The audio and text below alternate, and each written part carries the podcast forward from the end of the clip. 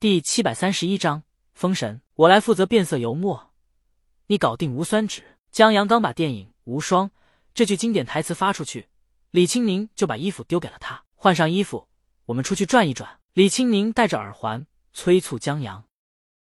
在家里待三天了，李青宁觉得必须把江阳带出去转一圈了，看看电影，逛逛街，购购物，消耗一下江阳的精力，要不然她老公就要变成泰迪了。哦。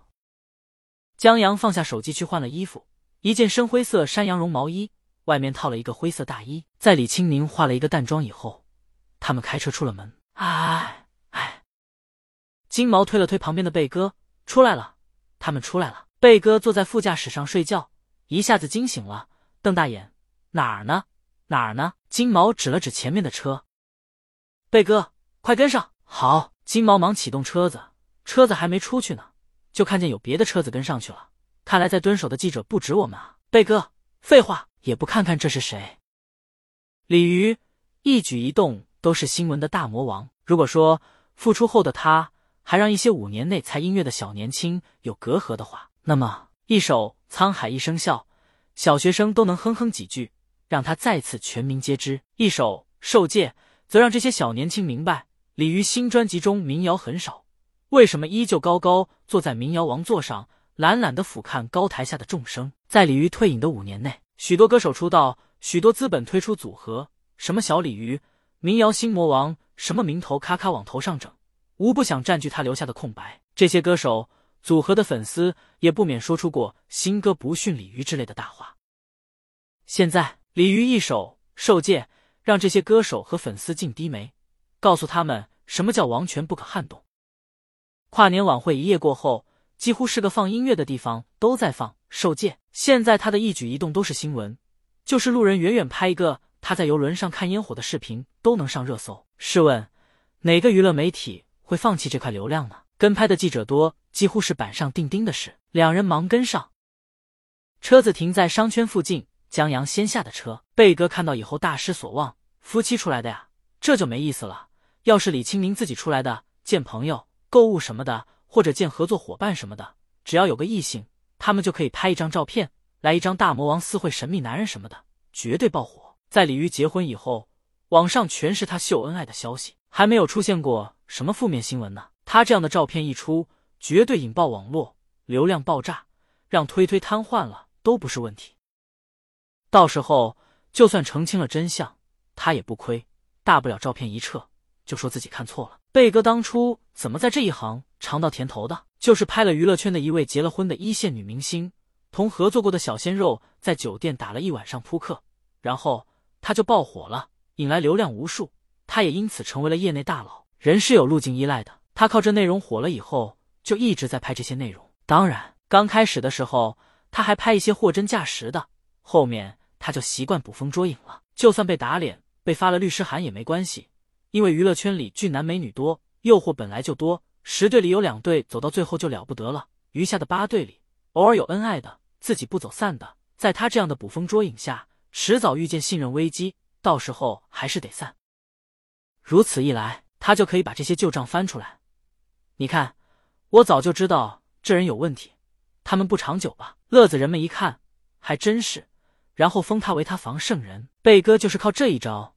成为娱记圈狗皮癣的。然而，江阳在场，这擦边还行，造谣可就不行了。金毛，那拍不拍？贝哥，拍啊！金毛把相机拿出来，正好拍到李清明戴着口罩下车，再把车锁了以后，他走到江阳身边，顺手整理了一下他的领子，然后两人挽着手向路边的商店走去了。金毛和贝哥下了车，后面正在拍的记者一看到贝哥，完了，大魔王让这条疯狗给盯上了。同藏是冤家，又同在一个城市，大家抬头不见低头见的，他可太知道贝哥这条疯狗什么德行了。他旁边的同伴瞅了一眼，这不找抽吗？啊！记者不是很懂，同伴幸灾乐祸。鲤鱼的外公是法学泰斗，桃李满天下，他就是捕风捉影，鲤鱼都能拉一个顶级律师团跟他打官司，打得他亲妈都不认识。同伴让他拍好了，万一贝哥捕风捉影，他们手里的照片和视频可以澄清。正好可以卖鲤鱼一个人情。记者恍然，这主意可以啊！他们也跟了上去。李青宁今天出来是给江阳买衣服的，他这边换洗的衣服少。还有江阳昨天惊叹他高跟鞋竟要用一间房来放时，答应一定替他挂路灯。为了报答这份恩情，也为了挂路灯的时候可以双宿双飞，李青宁就带他来多买几件衣服。而且这里有许多设计师品牌服装，各有风格。小时候在别的女孩玩洋娃娃换装的时候，李青宁只能练琴背琴谱。现在李青宁大约明白这游戏为什么好玩了。看着江阳在自己的搭配下变得不同风格的帅气。他发现这游戏确实挺好玩的。至于江阳，他也喜欢逛街。在逛街的时候，他们可以聊很多东西，一起挑选喜欢的东西，可以陪他这走走那走走，买套嗨丝，整套乐高，相互陪伴，相互扶持。这不就是爱情的意义吗？绝对不是因为他想告诉那些来来往往、转瞬即逝的人，这妞是我的。唯一可惜的是，他们进出的店客流量少，许多店只有工作人员。让江阳只能向他们挺直腰背，怪没意思的。所以江阳目光穿过商店的橱窗，偶然看见有人在拍的时候，他朝着他们笑了笑，微点了下头，当做打招呼了。快躲开！贝哥拉了下金毛，他缺的是干多了，就怕被拍的人看见他，到时候跟他真人 PK。不过还好，贝哥发现江阳打招呼的是那组女记者，不是他们。看来他们隐蔽的还不错。看什么呢？李青宁挑过来一件衣服，江阳那儿有记者。李青宁皱了下眉头，自己这老公啊，他拿着衣服在江阳身上比划了一下，就让工作人员打包了，再付账，并给工作人员签名道谢以后，他们从店里走了出来，又溜达着往前走。就在这时，手机响了，依旧是群里的消息。把花开富贵改回黄某的黄某问：“那周四、周五还上班吗？”他得要个准话。周浩没回消息。江阳任由李青宁挽着自己走路，手指在手机屏幕上跳跃。上不上班都给工资，那就不上了呗。黄某这理由无比强大，他一时间无言以对。韩小小，既然上不上都给工资，那就上呗。黄某艾特周浩，两位老总意见不同意，只能请第三位出场了。周浩依旧没回消息。安静了几分钟后，韩小小，别艾特了，他又割包皮了。江阳、黄某、李亮等。江阳，你怎么知道的？韩小小，他在论坛上的账号了呀。为了追杀领导，让领导工作，韩小小可是下了大功夫的。他丢上来一张截图，一个用户名为黄某人的论坛用户正在说自己割了包皮。黄某，韩小小，他估计觉得你的名字不太引人注意。江阳，确实，他一时间还真想不起黄某叫什么名儿了。黄某，就在这时。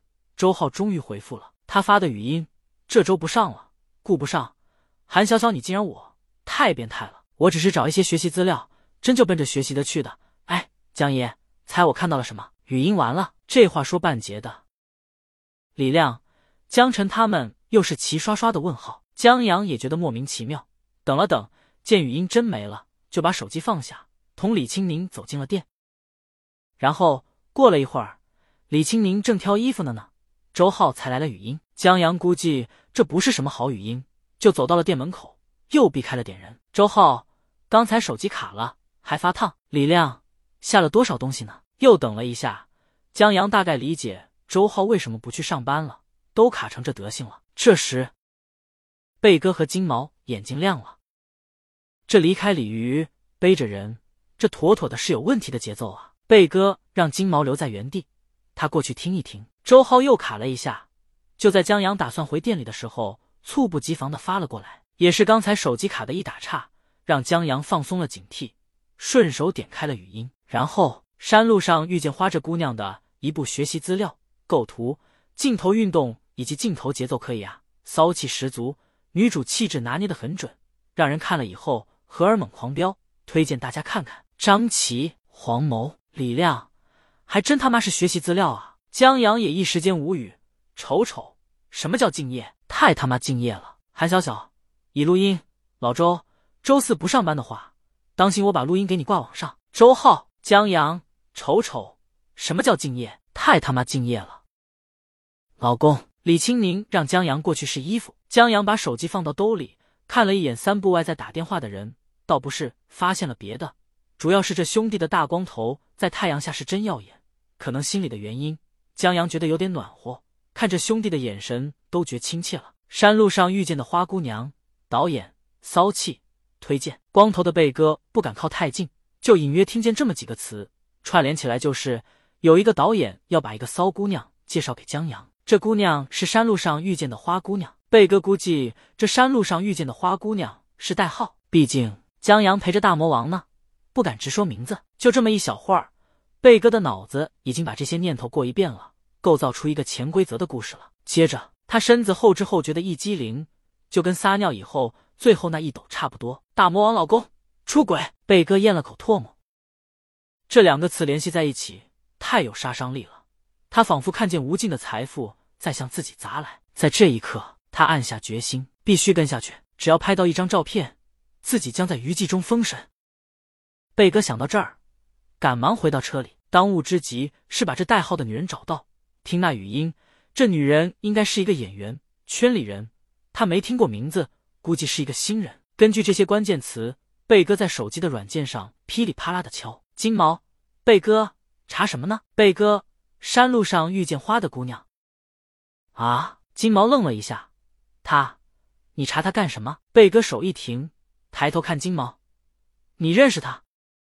金毛有些扭捏，认识，我挺喜欢他戏的，那钩子，好家伙！贝哥再次狂喜，这女演员还小有名气。贝哥，她真名叫什么？金毛说了个名。这次轮到贝哥愣了，还是个岛国人。他隐约有不好的预感。待金毛说清楚以后，贝哥身子一歪，靠在椅背上，整个人像泄气的气球一样。他妈的，合着是一位生理老师啊！